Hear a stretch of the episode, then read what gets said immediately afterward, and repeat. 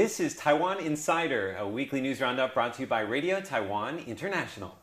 Every week, we bring you the biggest and most interesting stories coming out of Taiwan. I am Natalie So. And I'm Andrew Ryan, and here's your week in a minute.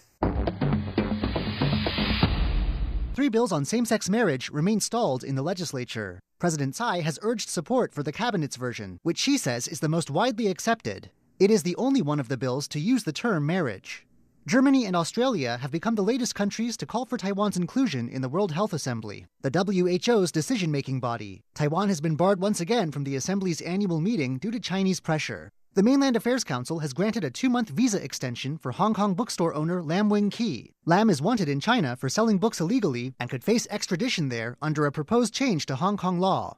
The Quarantine Bureau is on guard against the fall armyworm, an invasive insect that devastates crops. It's possible the insect could cross the Taiwan Strait from China by natural means, but the Bureau is stepping up inspections to keep humans from bringing in the insect accidentally. The U.S. House of Representatives Foreign Affairs Committee says the U.S. One China policy is not the same as that espoused by Beijing. The committee tweeted in response to Beijing's criticism of pro Taiwan bills. And that's your week in a minute. Our top story the legislature on Friday is going to vote on three different bills about same sex marriage. Let's take a look at this report. Advocates of same sex marriage held a rally outside of the legislature on Tuesday while lawmakers met inside to discuss the bills. But although the goal was to find a consensus, few changes were made ahead of review on Friday. Legislature President Su Jiaquan says there are only a handful of contentious clauses, and it's a short bill, so the review shouldn't last until the early hours of the morning. President Tsai Ing-wen says legalizing same-sex marriage is a major challenge, especially with three different bills now on the table. She says the cabinet's proposal can draw the biggest consensus because it incorporates different views. Opposition KMT lawmaker Lai Shibao has accused the government of running roughshod over a referendum on same-sex marriage held last year, 67% of those who voted opposed legalizing same sex marriage. Lawmakers are on a tight deadline to pass legislation by May 24. That's because the High Court ruled in 2017 that it is unconstitutional to not include same sex couples in the definition of marriage. They gave lawmakers two years to amend the law. If lawmakers fail to pass legislation by the deadline next week, then same sex couples in Taiwan will be allowed to register under the current marriage laws. Now, what's confusing is that the legislature is now considering three draft bills which are connected to same sex marriage. But what's tricky is that they don't all pave the way for same sex marriage. So, what are these three bills and what do they contain? That's the subject of today's Taiwan Explained. In today's Taiwan Explained, I'm going to walk you through the three draft bills that the legislature is set to vote on on Friday. They're all connected to same sex marriage, but they differ in terms of how they deal with marriage, what the benefits are, what the restrictions are, and who proposed them. Okay, we have 60 seconds on the clock. Are you ready, Andrew? Oof, big topic. I don't know. I got a buzzer too. I'll do my best. All right, go. All right. We begin with the cabinet version, which is the best option for same sex couples in Taiwan. It's the only true marriage option, and the partners are referred to as spouses.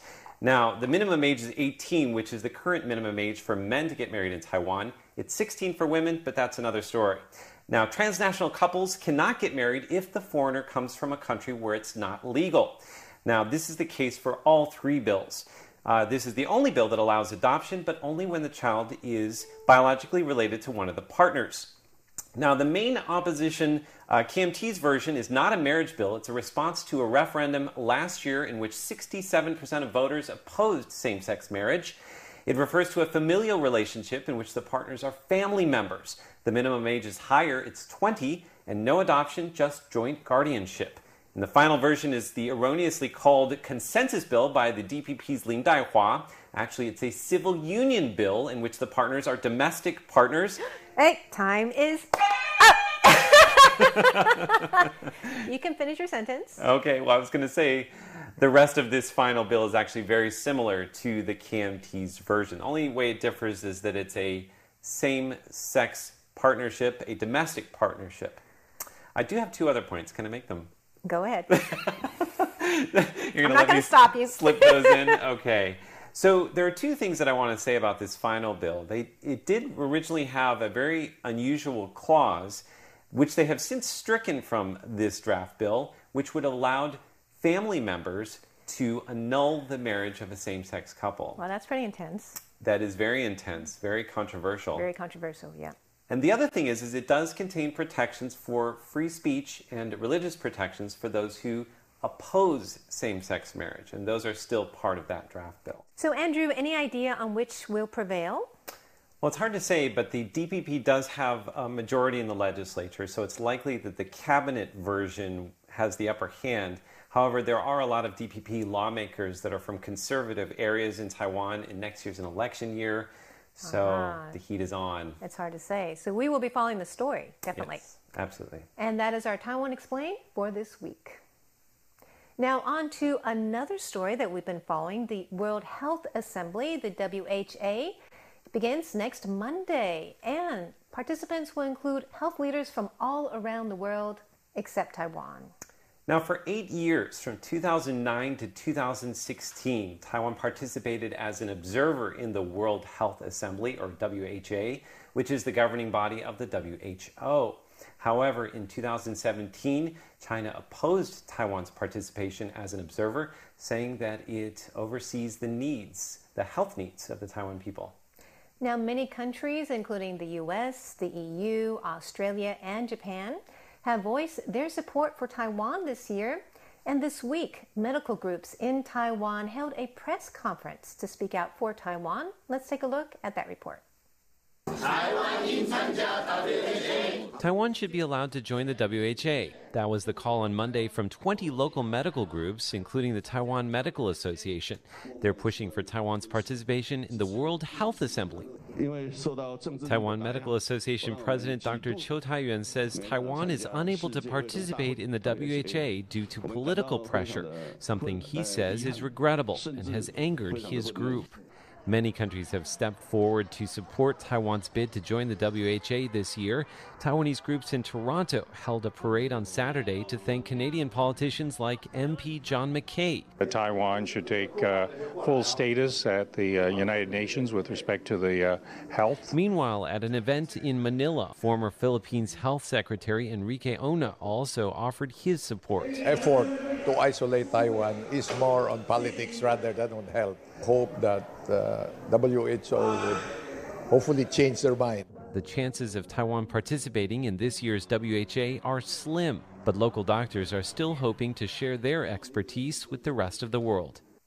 So, why is it important for Taiwan to participate in the WHA and in the WHO? Well, I'd like to turn your attention to this article in The Telegraph. Now, this is uh, by a Taiwan based correspondent, Nicola Smith, and it contains some very compelling reasons why Taiwan should be involved. Now, uh, we have pulled together some of these reasons and we've distilled them into some talking points that you can use to uh, push the case as well. So, first, Let's have a look at this. Taiwan is vulnerable to a pandemic like SARS. So, without a connection to the WHO, Taiwan is vulnerable uh, to something like SARS. There are 23 million people in Taiwan. And just to give you an example about how Taiwan is connected to the rest of the world, there were 46.5 million passengers who traveled through uh, Taiwan's largest international airport last year. Now, SARS 2003, this is a pandemic that began in China. Uh, when it got to Taiwan, 150,000 people were quarantined and 37 people actually succumbed to the disease. Now, Taiwan's foreign minister Joseph Wu says that if Taiwan had early assistance from the WHO, perhaps that situation wouldn't have been as bad. Another reason is that if Taiwan does attend the regular WHO annual meeting, it doesn't mean it has full access to the WHO. We only were able to attend 49 out of 165 techni- technical meetings that we asked to attend. So that means we are out of the loop in terms right. of, you know, the latest information and we aren't able to contribute as well our expertise. And another way that Taiwan has been able to un, uh, contribute in the uh, WHO and the WHA is monetarily. Now, last year, uh, Taipei uh, tried to give a million US dollars to help fight Ebola. However, it was rejected because Taiwan is not a member of the WHO. So, what is Taiwan doing to spread the word about the WHA? Well, let's take a look in our next segment, hashtag Taiwan, at a lighthearted attempt to deal with this serious issue. In today's hashtag Taiwan, we're going to discuss whether it is possible to tackle a serious and heavy issue with a lighthearted way. And to do that, we're going to be taking a look at some recent posts by MOFA, the Ministry of Foreign Affairs, on Facebook. So let's start off with this post. It's a bunch of animals saying, We support Taiwan's participation in the WHA. Those are all countries that have publicly voiced support for Taiwan's participation in uh, the upcoming meeting, which begins this Monday. Now, Natalie, what do you think of this post? Um, well, my first reaction is it's very cute, mm-hmm. but it doesn't necessarily uh, strike the right tone for this more serious issue. Anything surprise you about uh, what you see in the, the? I mean, obviously, is there's a some ghost or, or, or an octopus. what is it? A pink? No, it's an octopus. Yes, well, you can see like there's an eagle for the U.S. We know right. what that is. That's easy to guess. Um, kangaroo for Australia. A fox or I dog? That's probably a corgi for UK. okay. But the question is, Germany, what's going on there? Let's have a look at some of the uh, responses to that in a thread on Twitter. So one person said Germany has a mutant baby octopus with four legs. Another person said, as a German, I feel this is accurate. so, Natalie, do you know why they chose an octopus? No, I don't. Well, it's because of this fella. This is Paul the octopus. If you remember back to the uh, World Cup, I believe it was 2010, there was an octopus at an aquarium in Germany who was accurately predicting the results of football matches. In fact, uh, in his heyday, Paul got 12 out of 14 matches. He guessed them correctly by eating out of the correct feed bowl. Oh, that's more than a human would do, right? Very good for him. Absolutely. Let's have a look at some of the other Facebook posts. So you see, they also have some um, games that they have here. You have to connect the correct mascot with the correct country. So you can see the Formosan black bear there, and you, I don't know what all these other animals are. Uh, an alpaca, maybe for is that Peru? So I mean, essentially, it's it's a fun way to kind of look at a more serious issue. Hmm. Yeah. Okay, so not everyone was impressed with the cute design. Actually, these were all responses to a thread, the earlier tweets, um, started by Tricky Type A or Kathy Tang, And let's take a look at what she said. She says, "I'm speechless at every person defending this as cute or creative. We're not hoping to score a job at Disneyland." This was the last opportunity for this administration to make an impact at the WHA before the election, and once again, the digital campaign wasn't there. So, what do you think, Andrew? Well, you know, I think she has actually a pretty good point. Although uh, my question is, is who is this geared towards? Is this geared towards the overseas community, the international community, or is this actually geared towards people here in Taiwan? If you go back to the original Facebook post, a lot of the responses were very supportive. People said it was very cute. They liked the design. People in Taiwan or people overseas? I think people in Taiwan were saying that. So maybe it's more of a way of showing people here in Taiwan that the overseas community uh-huh. is supporting Taiwan. I can see her point. I mean, it seems a little bit too lighthearted for serious medical issues. Absolutely. But I think that MOFA, they also had a lot of different tweets. They had a lot of serious tweets. And That's they had true. tweets with the logo of the WHO and thanking all the different countries. So it wasn't their only tweet That's or true. their only, you know, image. So, um, anyways, a lot of different discussion about those interesting tweets this time. Absolutely. And that's this week's hashtag Taiwan. Be sure to connect with us on social media and leave a comment below. We'd love to hear from you. Each week, we introduce a facet of Taiwan via a number. Now, Andrew, I'm going to ask you a question. Okay. And you guess the number. All right. Can you guess the number of endangered land mammals in Taiwan? You've studied this, haven't you? you know, it's a number I have right off the top of my head. The number of endangered land mammals, mammals. in Taiwan. In Taiwan. Take a wild guess. 20? Okay. Well, um, we'll find out how close or not you are um, after we take a look at this report about a Formosan black bear. On the morning of April 30th, a Black Hawk helicopter took off, headed to eastern Taiwan on an important mission. This was an unusual assignment. The helicopter was airlifting a young Formosan black bear. The bear cub was seriously ill when it was discovered last summer, apparently abandoned by its mother. At the time, it was only three or four months old and weighed just five kilograms. The Taiwan Black Bear Conservation Association took the cub in. After nine months of care, the bear now stands at 120 centimeters and weighs in at 43 kilograms. The cub completed a training program equipping it to survive in the wild, and the time came for the bear to return to its forested home. The airlift was a success. A team will now spend the next year monitoring the bear's movements through a satellite tracker attached temporarily to its neck.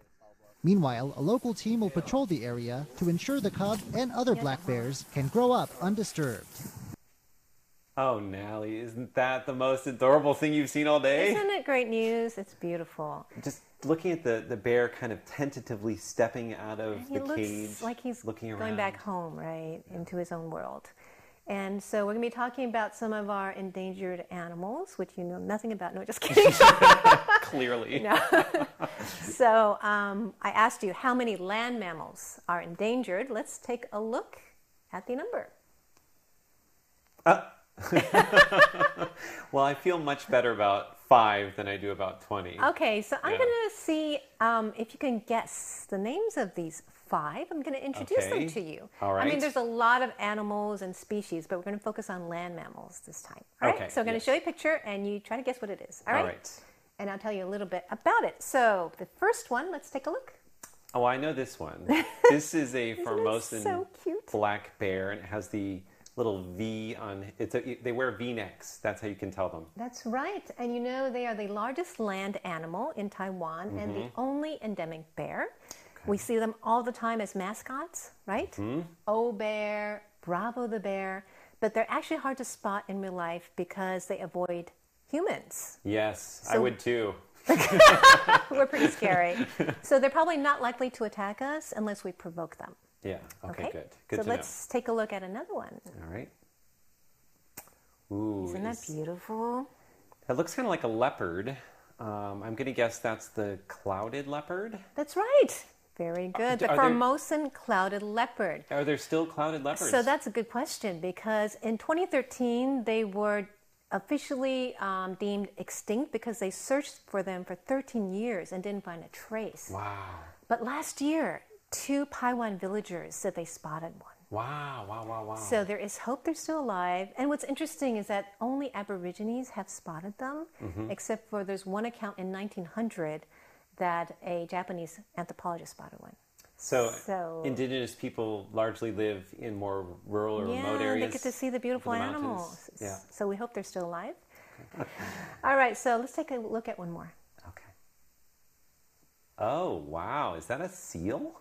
That's It an looks like otter. an otter. That's wow. Mm-hmm. right. So Eurasian otters actually, um, they're only available. They only have communities in Jinmen. Now this one was caught as a abandoned pup in Jinmen Mm. and taken to the Taipei Zoo, where it adjusted well a few years ago. Mm-hmm. But um, they're nearly extinct throughout Asian coasts. But there are some in Jinmen. You know, it's amazing. You know, we think of Taiwan as being such a small island, but it has such a richness of biodiversity. It's incredible. You would never think that there would be bears and and otters and all kinds yeah, of amazing so animals. many animals. These are just the land mammals. We have Mm. a lot of great, um, you know, kind of species that we are protecting. But those are some of them. All right. Thank you today for joining us for Taiwan Insider. We hope that you enjoyed our show today, and we hope that you'll leave a comment. We'd love to hear from you. And also be sure to connect with us on social media. For Taiwan Insider, I'm Andrew Ryan. I'm Natalie So. See you next week. Bye bye.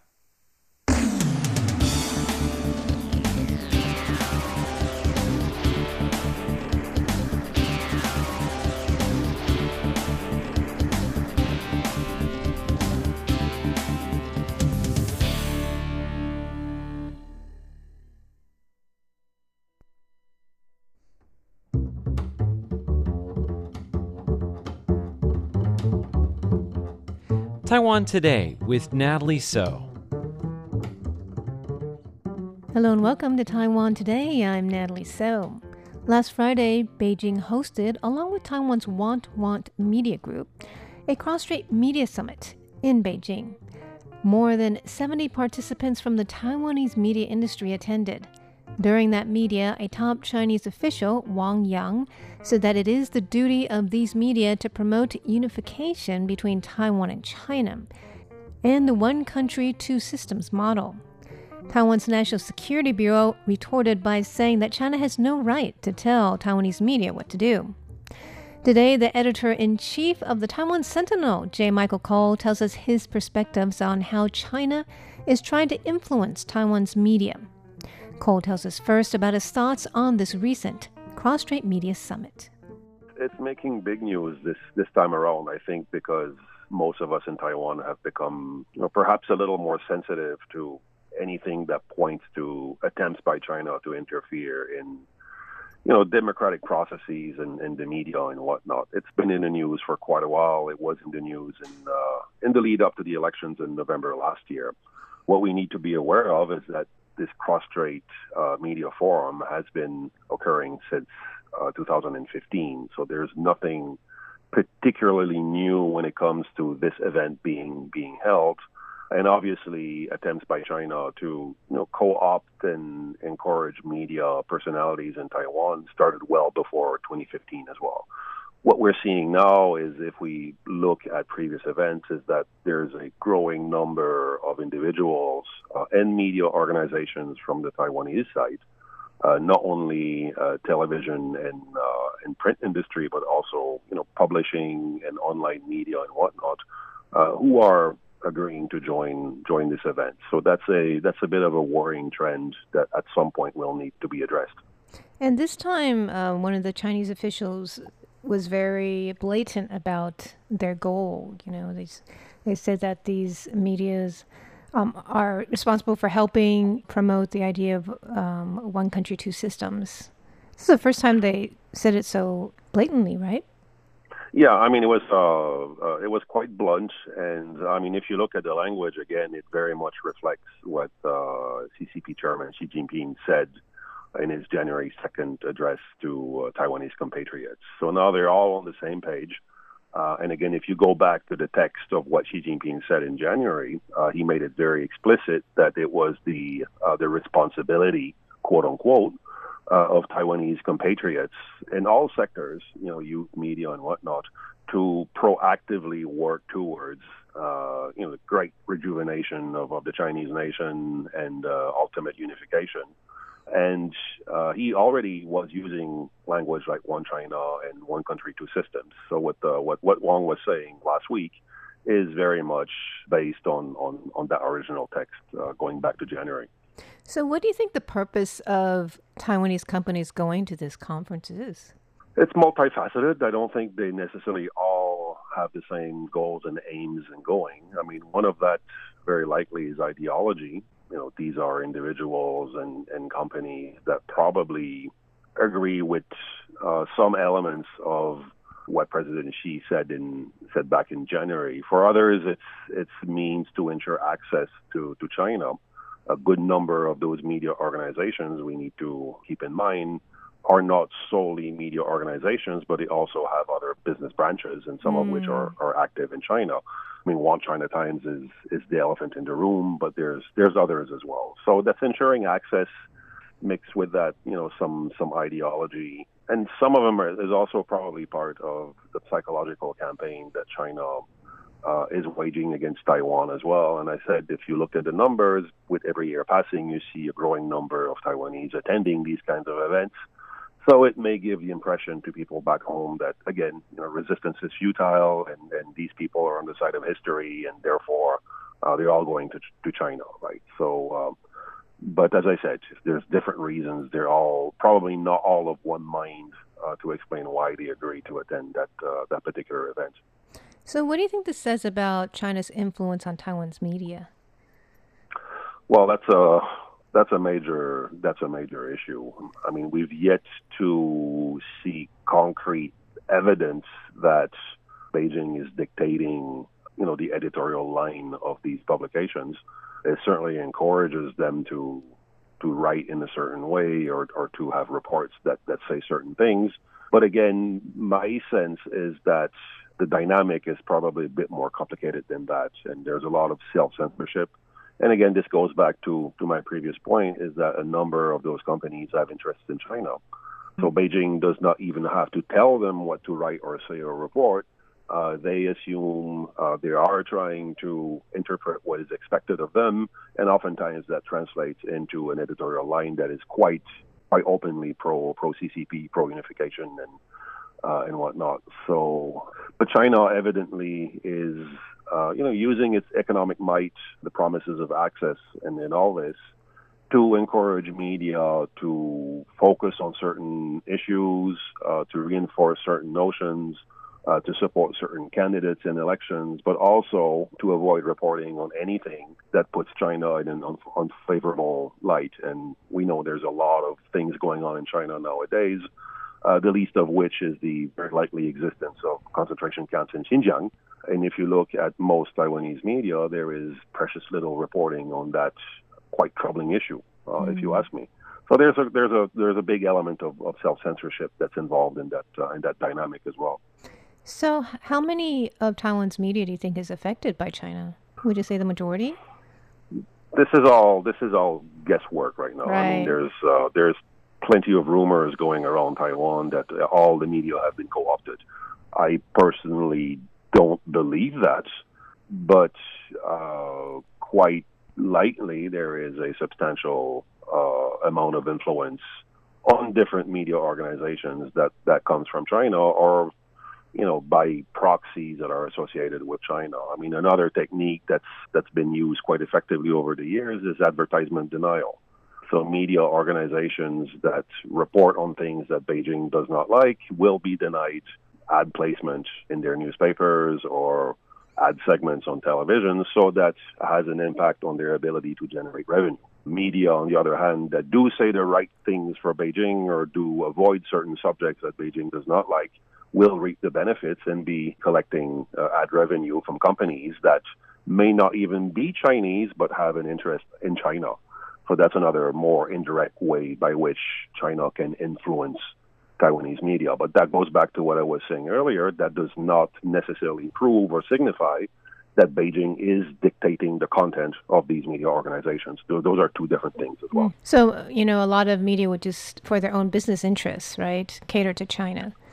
Well, these businesses and these companies have boards like any other company, and the boards are oftentimes looking very short term and they're looking at their bottom line. They're looking at revenue mm-hmm. uh, with little thought, oftentimes, of, of the larger implications, uh, not only for Taiwan but for the very you know the very raison d'être of their of their organizations. And it's particularly troubling when it affects organizations like like the media sector, which you know in in uh, in a perfect world would not be subjected to pressures from uh, from board members, but that's not the reality. What about fake news from China? How are they? I mean, this is an issue that the government is warning of as well. How do you think China is working in this way to sway voters for the next election? Again, yeah, it's it's a multifaceted uh, approach. Uh, whatever lesson that they've learned from the elections in November, whatever technique that worked, uh, we can only expect that they're going to use uh, even more of those in the lead up to uh, to January 2020. Uh, I mean, there's already been quite a bit of reporting on content farms, so websites that purport to be legitimate news organizations, but that ultimately uh, employ individuals who are paid to generate all sorts of disinformation. Again, that undermine belief in democratic institutions that are portraying uh, the Tsai administration as dysfunctional, that are portraying the economy as crumbling, uh, with plenty of references to Ghost Island, for example. That's the meme that we've seen uh, quite frequently in recent months. And then to legitimize that amount of disinformation on social media, also on Twitter, on Weibo, and whatnot, uh, you need more traditional media organizations to pick them up and then recycle those and run them as as credible, legitimate news. And that's the way by which disinformation enters the bloodstream in Taiwan. So it confuses people. It may uh, if done right, it may uh, influence voter voter decisions. But another aspect of this that is less frequently discussed is the fact that it forces the government to uh, dedicate plenty of resources to simply countering these bits of disinformation which occur on a, on a daily basis. So that's another way as well to, to exhaust, to tire your, your opponent. It's just rather than for your opponent focusing on policy making, they're constantly focusing on debunking bits of disinformation. So, do you know the names of some of these uh, fake websites, fake news sites? Oh, there's there's a growing list of those from Coco01.net. Uh, there was a report published by one Taiwanese NGO a few a few months ago that had a list I, I believe was at least 40 organizations. Wow. Uh, we've been tracking as well. Uh, increasingly, there's uh, there's Facebook pages that you know dozens and dozens and dozens of them that are all almost simultaneously sharing the same information uh, in support of, of you know Beijing's policy and, and certain candidates in Taiwan. There's growing evidence that the, the content itself uh, may be generated by human beings, but more and more you have you have automation as well that helps broadcast that information on different social media.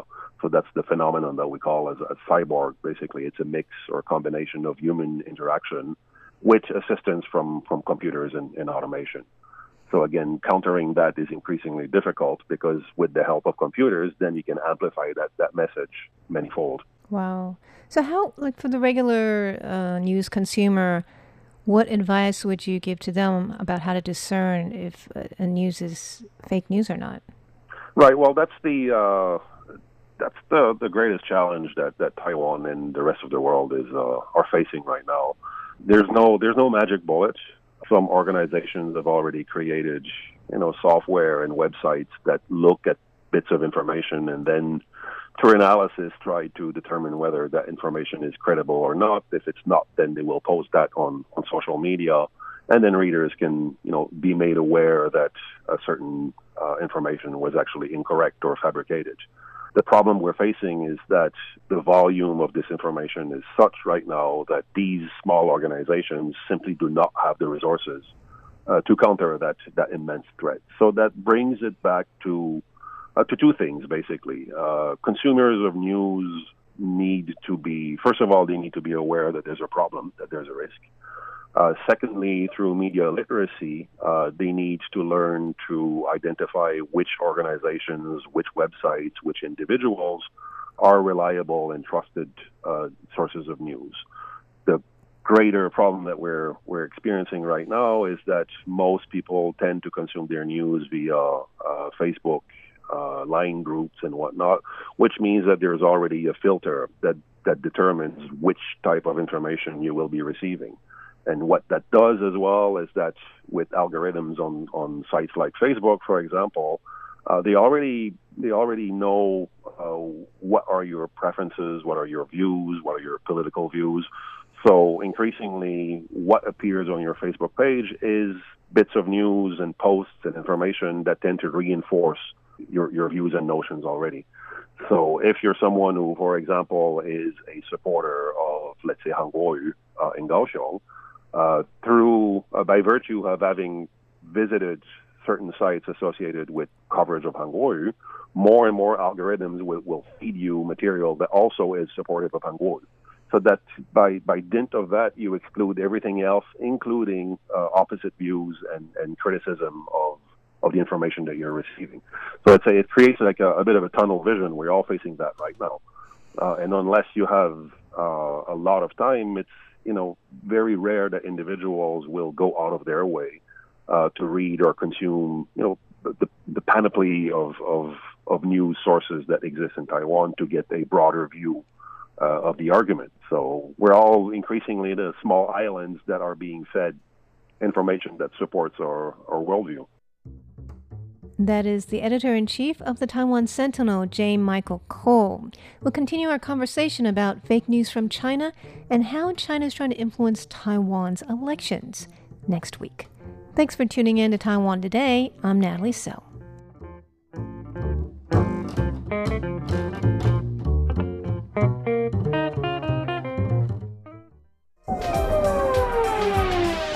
Welcome to the RTI Time Machine. Today's time traveler is John Van Trieste, and the destination the 1920s.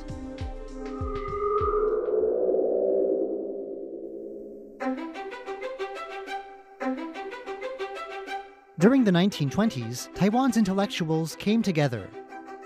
Their goal? To bring new ideas, knowledge, and values into Taiwan and diffuse them into Taiwan society.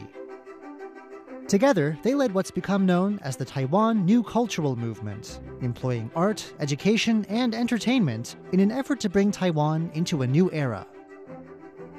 Though the Pacific War brought the movement to an end, the new culture of the 1920s and those who strove to spread it are still remembered in today's Taiwan. After years of preparation, a new museum devoted to the movement, the Taiwan New Cultural Movement Memorial Hall, opened this month in the same part of Taipei where it all started. Over the next two weeks, museum head Xu Meihui will be walking us through the story of the movement. She'll tell us about its founders, its ideals, and its methods, and about the new exhibits meant to introduce the movement to new generations. 一九二零年代呢，台湾是日本在治理的。那那个时候有很多的。In the 1920s, Taiwan had been a Japanese colony for around 30 years. At this point, a certain class of people began to think about issues of freedom and equality, issues of suffrage and freedom of assembly, and issues like economic exploitation. Though colonization was a fact of life, they wanted autonomy for Taiwan, and they chafed at policies like restrictions requiring Taiwan's sugarcane farmers to sell at a fixed price and only to certain companies with official ties. But these intellectuals believed that promoting a new kind of culture and doing what they thought of as improving society would be a good first step towards dealing with Taiwan's problems. 那蒋渭水呢？他是一位医生哦，他其实呢，在那个时候。Behind this new culture movement was a whole cast of characters, but among them, two leaders stand out. Here, Ms. Xu introduces them both. One figure was Dr. Jiang Weishui. Jiang opened a hospital of his own, not far from where the museum sits today, in the old Taipei district of Dadaocheng, the place where the culture movement took off. He was a leading figure in the Taiwanese Cultural Association, the organization that drove the culture movement.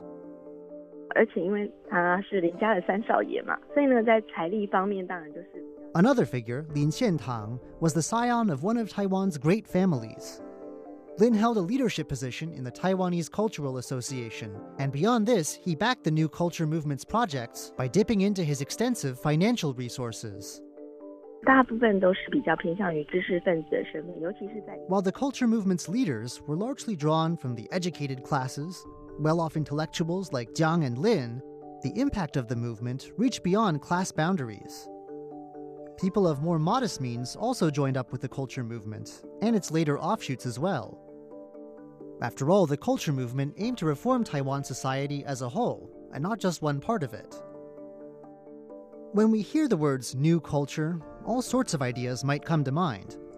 But what exactly was new culture to those behind the new culture movement? And when it came down to it, how did they go about spreading this new culture? Ms. Xu says one contrast between what these people thought of as old and new can be seen in literature. Taiwan's ethnic Chinese population had always done most of its writing in a formal classical style, prestigious, elegant, and ancient but removed from everyday speech.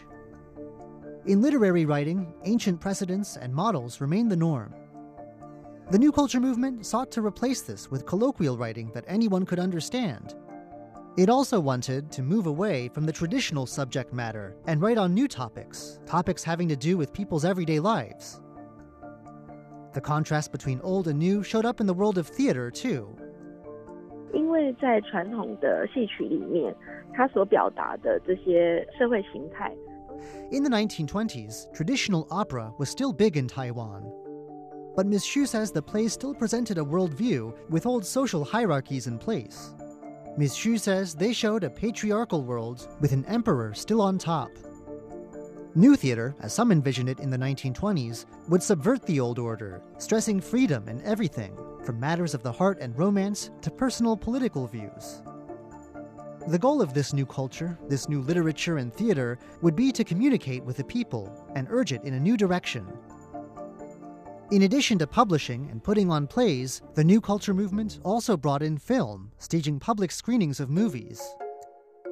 The films would have been imports, many from across the Taiwan Strait, but while not made in Taiwan, they were still considered useful for advancing the movement's goals. There would be new music and new visual art as well.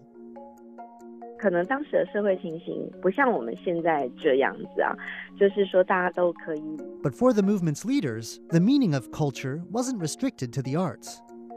This was an era when education in Taiwan was limited and access to information not widespread. Culture also meant knowledge, learning, and an awareness of the wider world. 那其实呢，他们也在全岛各地会办文化讲座。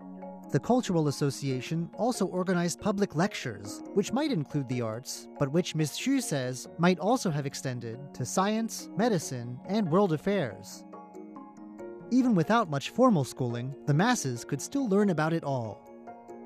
To top it off, the culture movement started its own newspaper, through which contributors could reach large swathes of Taiwan all at once, spreading their ideas. Ms. Xu says a map in the museum plots out where the movement's lectures and events took place. It shows the movement's reach extended across large parts of Taiwan, reaching the urban centers and towns across Taiwan's western half, where most of the population is concentrated. 越来越多的人参加，那参加的人多了呢，他也会分。 Though the capital in Taipei was an important center of new culture, the movement attracted many supporters from other parts of Taiwan, and these supporters put on local events, allowing the movement's messages to sink in in different regions. From Taipei in the north to Taichung in the middle to Tainan and Kaohsiung in the south, everyday people heard the lectures and saw the plays and movies. Eventually, other groups split away from the Taiwanese Cultural Association, branching off but spreading the same ideas and pushing for the same goals. We've already said that the movement's leaders thought of culture as a first step to remedying bigger problems. What was the endgame then? Was the movement really purely cultural, or did it have political aims too?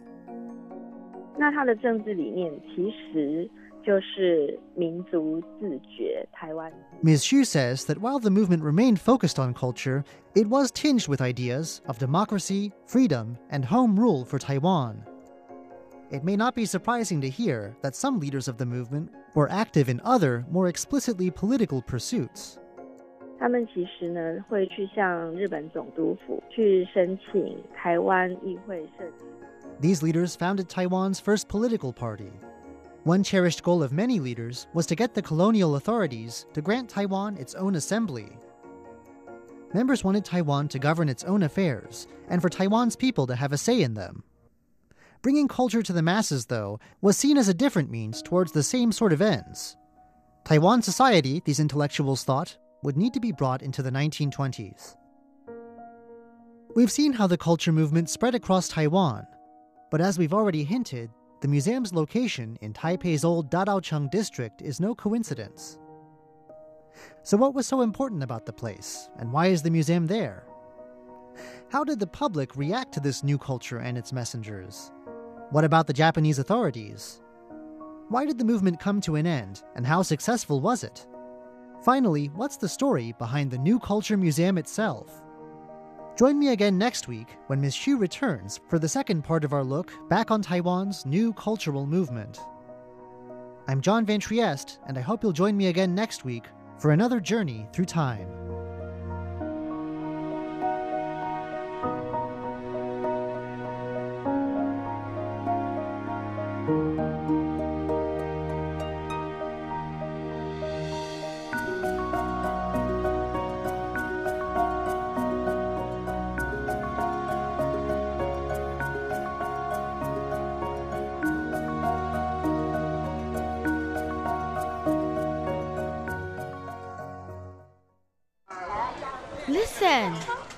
Are you listening? This is the sound of my country. This is the sound of Taiwan.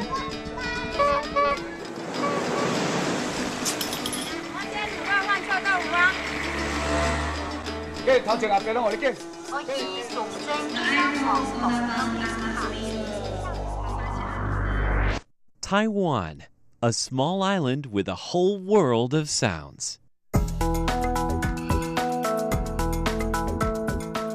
This is Taiwan Explained, brought to you by Radio Taiwan International. Now, what's confusing is that the legislature is now considering three draft bills which are connected to same sex marriage. But what's tricky is that they don't all pave the way for same sex marriage.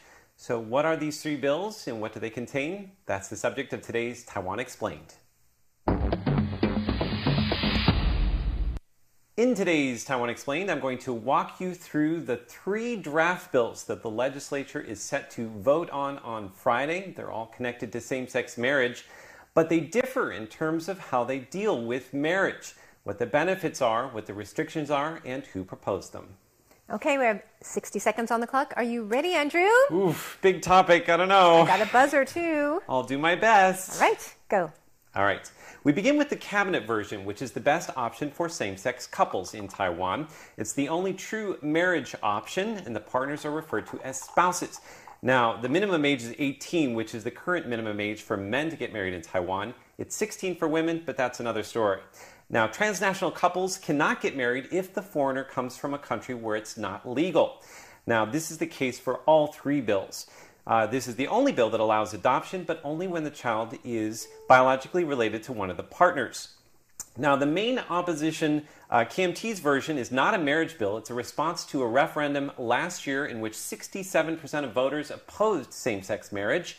It refers to a familial relationship in which the partners are family members. The minimum age is higher, it's 20, and no adoption, just joint guardianship.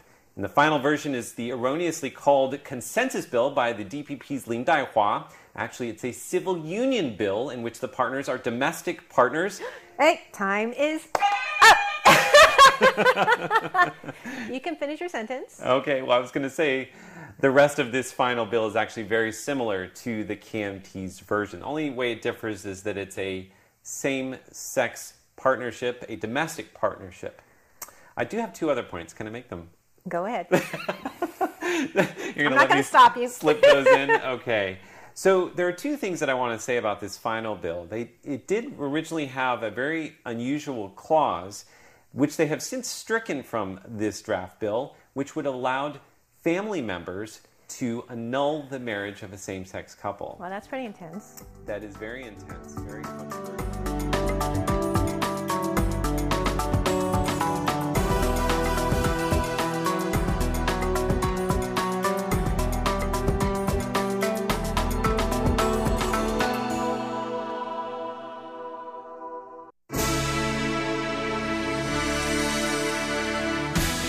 Thank you for listening to Radio Taiwan International, broadcasting from Taipei, Taiwan.